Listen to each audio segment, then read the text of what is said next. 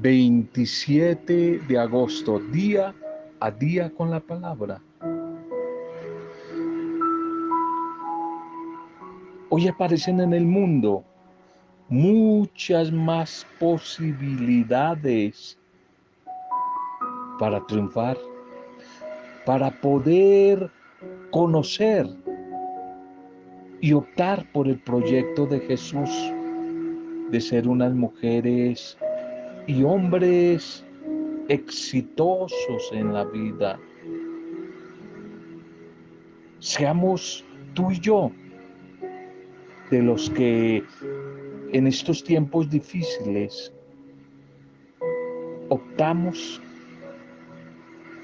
por creer en Jesús y su propuesta de vida y que desde Él estamos invitados no a ser derrotados, sino a ser unos triunfadores, triunfadores, como dice San Pablo en la carta a los romanos.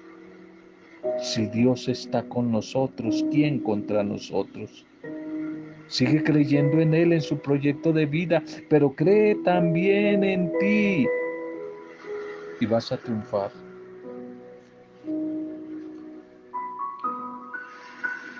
Saludo y bendición a esta hora a tu vida. Bienvenidas y bienvenidos.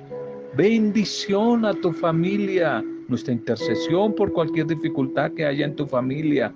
Saludo, bendición a las diferentes pequeñas comunidades, grupos pastorales, parroquias, microempresarios, a todos los que les llegue este audio la visita de la buena noticia, buena noticia, es la que Dios quiere traer a esta hora tu vida en medio de tantas malas noticias. Bendiciones, nuestra intercesión para cada uno de ustedes, por los que la están pasando mal, por los que están atravesando situaciones duras, situaciones complicadas. Nuestra oración de gratitud por todos los que hoy están de cumpleaños o celebrando algún tipo de aniversario. Un feliz día, bendiciones en este nuevo aniversario. Nuestro primer mensaje para hoy, una radiografía del alma. Radiografía del alma. Salmo 45, 11. El orante dice aquí, entonces el rey deseará tu hermosura Inclínate ante Él, porque Él es tu Señor, Él es tu Señor. Radiografía del alma. A muchos en algún momento de nuestra vida eh, nos han tomado un examen, nos han colocado en nuestro cuerpo un holter, un holter, que es como un sistema de monitoreo cardíaco continuo dura unas 24 horas, otros más prolongado. Es como un electrocardiograma constante durante un tiempo, un día completo. En ciertos momentos que nuestra salud no lo demanda.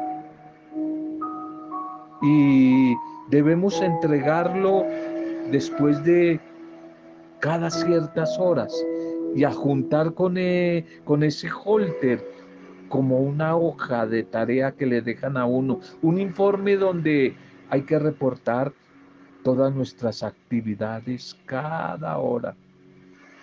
Y al leer el reporte, una veces, a eso me pasó a mí, uno confiesa que como que siente vergüenza las cosas, entonces a veces uno tiene que contar qué hizo en el día, etcétera. Es la radiografía de un día de nuestra vida, ese holter. Pero tal vez lo más preocupante es que también es la radiografía no solamente del músculo, del corazón, sino la radiografía de nuestra vida. Porque mi vida, al igual que la tuya, amigos, amigas, es como la suma o la sucesión de decisiones tomadas cada minuto.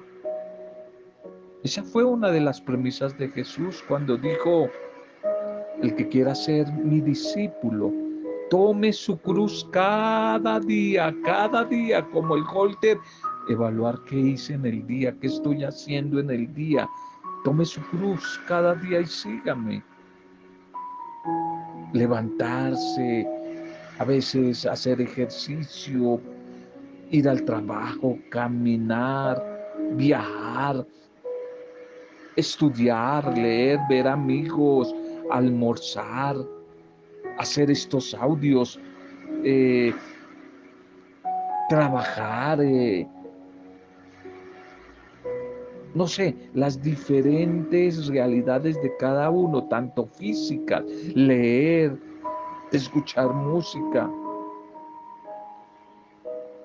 Ahí es como que puede ser el día de cada uno de nosotros. Y en otras palabras, cosas más, cosas menos, estar afanados y estar turbados por tantas cosas a veces que tenemos que hacer. ¿Te suenan a veces conocidas estas palabras? Todo es bueno, nada es malo, pero en el fondo siempre falta algo, falta algo. Obvio que hubo tiempo con Dios, pero la pregunta es, ¿lo suficiente? ¿Un tiempo suficiente? ¿O simplemente la carrera estamos dándole a Él migajas? Seamos honestos, seamos sinceros. Debemos saber que un día, quizá no muy lejano, frente como a un tribunal divino, se nos pasará el holter, la película, la película total de nuestra vida, la película de nuestra vida en todo lo que hicimos. Día a día estamos siendo monitoreados a diario, no por una simple máquina, sino por una persona. Y no por cualquier persona, sino por aquel que dio todo, todo por amor a nosotros. Y a veces nosotros le estamos dando a Él las obras. El amante esposo tipificando a, a Cristo en el libro del Cantar de los Cantares, le dice a su amada, muéstrame tu rostro, hazme oír tu voz, porque dulce es la voz tuya. Y en otro pasaje similar, evidenciando como fuertes celos, dice también ahí eh, el poeta, la poeta del cantar, tus compañeros oyen tu voz, porque yo no te puedo oír. Los demás te oyen, pero ¿por qué yo no? Cantares 8:13. Dios es celoso, muy celoso, dicen algunos sabías. Cuando algo o alguien compite con su amor, allí en tu corazón te va a molestar, te va a estorbar, tenlo por seguro. Cada vez que como el tono de nuestro celular nos indica que hay un nuevo mensaje. Suyo es nuestro corazón. Aún no leí ese mensaje, pero el saber que me escribió es suficiente para que deje cualquier actividad y lo lea. El mismo salto da el corazón de Dios cada vez que tú y yo enviamos un mensaje al cielo. ¿No será este el momento para enviar un mensaje al cielo? Detente, haz un alto en tu camino, haz una pausa y pregúntate, ¿cómo está tu radiografía del alma? ¿Cómo está tu holter interno? ¿Qué está pasando con tu vida? No hay mejor manera de actualizar mi escala de valores que realizar un simple recuento de las cosas a las que le estoy dedicando más tiempo, más tiempo. La liturgia para este día, con las lámparas encendidas, las lámparas siempre encendidas, porque si no están encendidas, ¿para qué sirven esas lámparas? Con las lámparas encendidas. La primera lectura para hoy continuamos con algo de la carta de Pablo a la comunidad de Tesalónica, primera de Tesalonicenses 4, 1 al 8. Primera de Tesalonicenses 4, 1 al 8. La voluntad de Dios es que ustedes sean santos. Que ustedes sean santos. San Pablo quiere recordar hoy su ejemplo, su testimonio a la comunidad, especialmente en lo referente al deseo siempre de buscar agradar a Dios. Y esto se refleja en una vida coherente que va a tener repercusiones en las relaciones afectivas con los demás, entre hombres y mujeres, donde dejando algunos criterios netamente paganos, a veces se entra en una vida guiada solo por el amor y los impulsos del Espíritu Santo. Santos somos, somos santos desde el bautismo. Santo es ser apartado para Dios. Y desde el bautismo ya hemos sido apartados para Dios. Lamentablemente, la maldad, esa maldad que nos bombardea constantemente, nos va haciendo que perdamos esa dimensión de santidad, es decir, esa dimensión de estar en comunión con Dios. Por eso cada día es importante reconocer nuestra identidad como mujeres y hombres de Dios y ser capaces de transparentar esa relación con Él en los diferentes aspectos de nuestra vida. Y quizás uno de esos aspectos que más ha sido golpeado por el materialismo y el exagerado deseo de placer en la vida de pareja, a lo que Pablo se quiere referir hoy aquí. Y por eso se hace necesario que se vuelva a descubrir de nuevo la importancia del amor verdadero, alejado simplemente de todo lo que se reduce a una relación, a una pasión malsana, egoísta, que busca cosificar a la persona.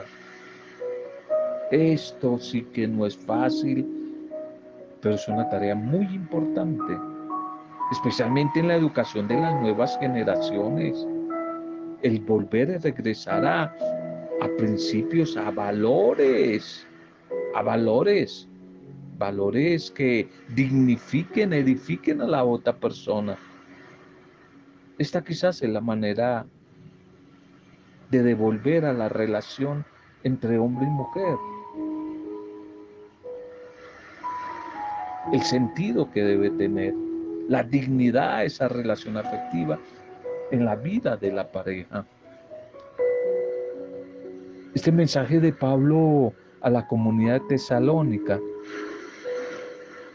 quiere ya al final quizás de, de las páginas del mensaje hoy y mañana, animar y exhortar a esta misma comunidad para que mejoren, mejoren personalmente y especialmente en la vida de familia, para que se afiancen en el camino de Dios que han iniciado y sigan adelante en la vida familiar, en la vida de la pareja.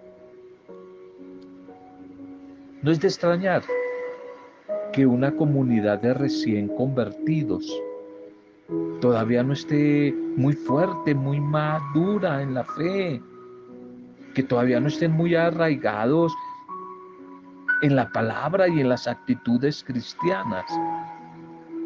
Por eso los habitantes de Tesalónica, como los demás ciudades que le rodeaban, ciudades paganas, paganas, con culturas paganas, estaban acostumbrados antes de su conversión a Jesús a un estilo de vida bastante bulloso, bastante licencioso, morboso, dentro y fuera de la vida matrimonial. Por eso San Pablo les recomienda, esto quiere Dios de ustedes, una mejor vida, una vida sagrada, apartada para Dios, que lo libere de todo desenfreno y ante todo, para los muchos que dicen que Pablo era machista, que respeten la dignidad a la mujer, que se respete a la mujer sin considerarla como un mero objeto de placer. De tal manera que Dios nos ha llamado a una vida santa para Él, apartada para Él. La consigna no vale solo para los que provenían del paganismo en tiempos de Pablo, sino también para quienes intentamos vivir con criterios cristianos dentro de una sociedad, de un mundo, de un mundo neopagano en esta época, mucho paganismo que nos invita precisamente al descontrol en, en el área afectiva y en las diferentes áreas de nuestra vida tanto en el uso de nuestro propio cuerpo como en el de los demás. Vale hoy la motivación que da San Pablo. El que desprecia este mandato no desprecia simplemente a un hombre, a una mujer, sino a Dios mismo que les ha dado su Espíritu Santo. Dios que tiene un plan, un plan positivo y gozoso sobre la vida de la pareja pero en torno a la vida de esta pareja y desde siempre hay mentalidades que no quieren más puntos de referencia que el propio egoísmo. Por eso debemos, más en estos días que es muy difícil hablar de pareja, de familia, porque hay otros modelos propuestos de familia, otros modelos propuestos de pareja. Una mujer con una mascota y se casan y tienen sexo y que es una pareja. Muy difícil en esta época de neopaganismo. Pero nosotros los creyentes debemos defender los criterios, los criterios de, del proyecto de Dios a través de Jesús. Defenderlos. Y si son contrarios al, al plan de Dios, no dejarnos contaminar por esas costumbres que están de moda. Por eso el salmista, el salmo de hoy, promete, el Señor ama al que aborrece el mal y en cambio protege la vida de sus fieles y lo libra de los malvados. A ti y a mí, a nosotros hoy, se nos invita a seguir adelante, a no quedarnos a mitad de camino, a no quedarnos satisfechos de cómo vivimos el Evangelio de Jesús hoy. Porque siempre podemos mejorar en algo, podemos mejorar nuestra calidad de fe, el testimonio que damos, no solo en lo espiritual, no solo en la caridad social, sino también en todas las áreas de la vida. Aunque tengamos que seguir remando contra corriente en medio de una sociedad cuyo único criterio a veces parece ser el hedonismo, la búsqueda del placer por el placer fácil. El Evangelio para hoy, Mateo capítulo 25, Mateo 25, 1, 13. Estén despiertos porque no saben el día ni la hora esta parábola de las doncellas necias y las doncellas o, vírgenes, sensatas se ubica o se enmarca en una fiesta de bodas donde el novio tarda en llegar. Y después de quedarse dormidas a la medianoche, se llama la fiesta y quienes no guardaron aceite deben ir a comprarlo mientras que las otras entran sin problema a la reunión. A quienes llegan tarde se les niega la entrada y por eso se realiza la invitación final a estar siempre vigilantes, la palabra que iniciábamos ayer, el tema, vigilantes. Hay que ser siempre precavidos en tener los suministros necesarios para que cuando el Señor venga estemos preparados para recibirlo.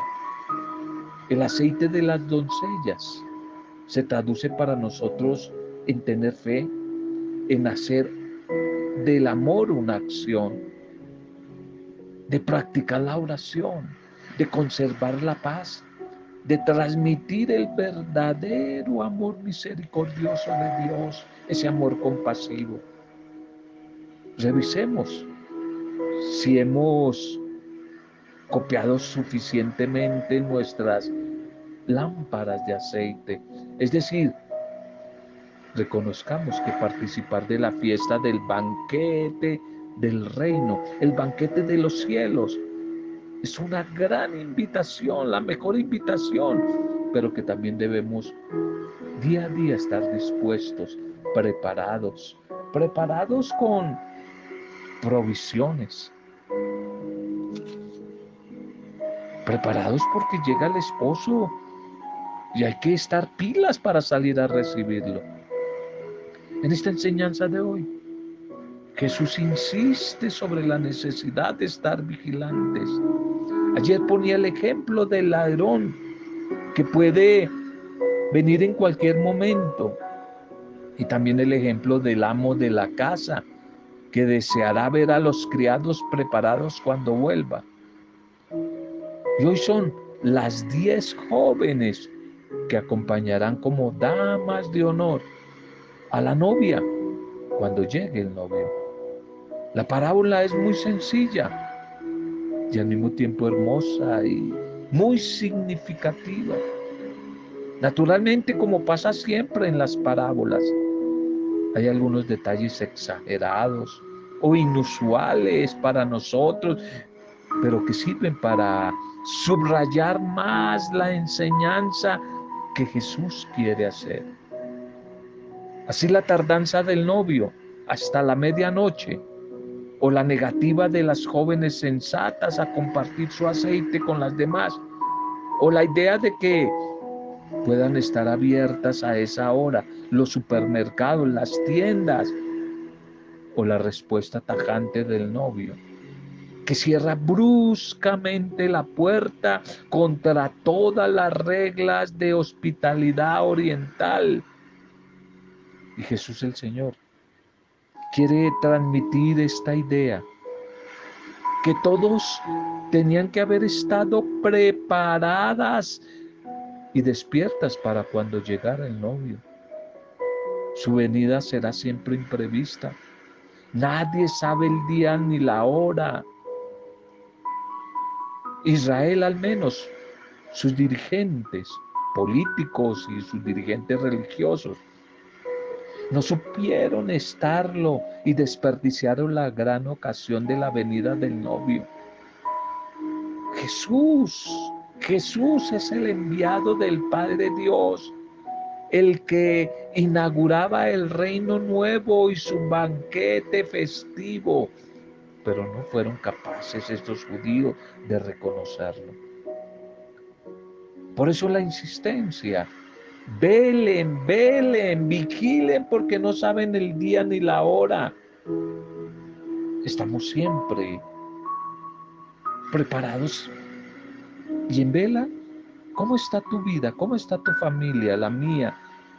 ¿Estás, estoy, estamos preparados? Vigilando en vela porque no sabemos en qué momento va a llegar. ¿Llevamos aceite para nuestra lámpara? Tu vida tiene el aceite, el aceite del Espíritu, el aceite de las buenas obras. La pregunta, hoy es muy referente a nuestra vida. Llevamos aceite para nuestras lámparas. ¿Cómo vamos a seguir adelante en nuestra historia, en nuestra vida?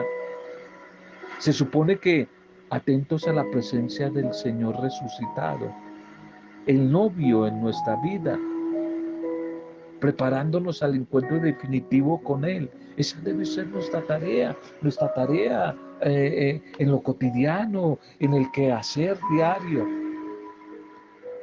Cerciórate, cerciorémonos todos que no falte aceite en nuestra lámpara. Es lo que tenían que hacer con cuidado las jóvenes antes de echarse a dormir, de acostarse a dormir. Como el conductor que controla el aceite y la gasolina del carro, del auto antes del viaje. Como el encargado responsable, buen administrador de la economía a la hora de hacer sus presupuestos. Se trata de estar siempre pilas, pilas, con el ojo abierto, de estar alerta y de ser conscientes de la cercanía del Señor a nuestras vidas. Todos somos invitados a la boda, todos, pero tenemos que llevar aceite. No hace falta tampoco aquí que pensemos necesariamente como muchos lo interpretan en el fin del mundo o solo en la hora de nuestra muerte. La fiesta de boda a la que estamos invitados sucede, sucede cada día en los pequeños encuentros, en los pequeños encuentros con el Señor, en nuestra oración, en el encuentro con la palabra a través de este medio, en las acciones generosas de servicio que compartimos, con los demás, en las continuas ocasiones que nos proporciona el saber descubrir en lo sencillo y en la vida cotidiana, en las personas, en mi familia, en los amigos, en las demás personas y realidades que vivo, los signos de los tiempos. ¿Cuáles son las sugerencias prácticas para hoy que nos propone la palabra de Dios. ¿Cuáles son esas sugerencias para tu vida, para tu familia? Prácticas que la palabra hoy nos propone. Y pregúntate, ¿tú y tu familia mantienen encendida la luz del amor, la luz del perdón, el aceite, la lámpara, la luz de la reconciliación? de la justicia, de la paz, de la equidad, de la solidaridad, la luz de la fe, de la esperanza. ¿Cómo estamos? Oremos. Démosle gracias a nuestro buen Dios por la palabra bendita que en este día Él nos regala, que en este día Él generosamente comparte con nosotros. Gracias Señor por tu invitación constante tu invitación constante a seguirte en el camino. Gracias por esa luz que ilumina nuestros pasos. Que esa luz jamás se apague, Señor. Que siempre tengamos esa disposición por servirte, seguirte sirviendo. Animados por la fe, por la esperanza en el amor a los demás, Señor. Bendito sea, Señor. Gracias, gracias, buen Padre Dios. Gracias, bendito y alabado seas. Bendito seas por el mensaje de este día. Gracias, Señor, por este tiempo maravilloso en medio de las dificultades. Gracias, Señor, porque hoy nos cuestionas y nos invitas a pensar si estamos revisando el aceite de nuestra lámpara. Son tan pocos los momentos que a veces nos tomamos para hablar contigo y confiarte en nuestra vida, en nuestra historia. No queremos, mi buen Dios, que nuestra lámpara se apague, que tu fuerza en cada uno de nosotros se acabe y que el fuego se extinga. Queremos hoy y siempre día a día estar preparados para que nada nos separe de ti ni de tu amor. Danos tu luz, Señor, y permaneceremos en tu presencia. Es fácil, Señor, dejarte a un lado y buscarte solo cuando hay una necesidad o problema. Tenerte como ese Dios bombero. Perdónanos las veces que te hemos tenido así. Regálanos la gracia de tener un corazón alerta, vigilante, pila, para obrar siempre el bien. Bendice a nuestros hermanos más sufrientes en este día, nuestros enfermos, cautivos, oprimidos, tristes, los que están bajos de nota, Señor. Los desplazados, los migrantes, los desempleados, los que están atravesando crisis en alguna área de su vida, los que se sienten solos y solas, los que tienen problemas en la pareja o en la familia.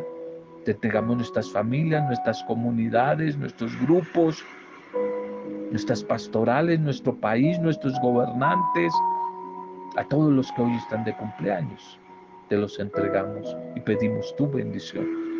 Y todo lo hacemos en tu nombre, Padre Dios Creador. En tu nombre, Señor Jesucristo, camino, verdad y vida. Y en tu nombre poderoso, Espíritu Santo, intercesor. Lo hacemos en acción de gracias y con alabanza y adoración a ti, Dios trino de amor. En compañía de María, nuestra buena madre, hemos compartido este mensaje de hoy. Roberto Zamudio, de Día a Día con la Palabra.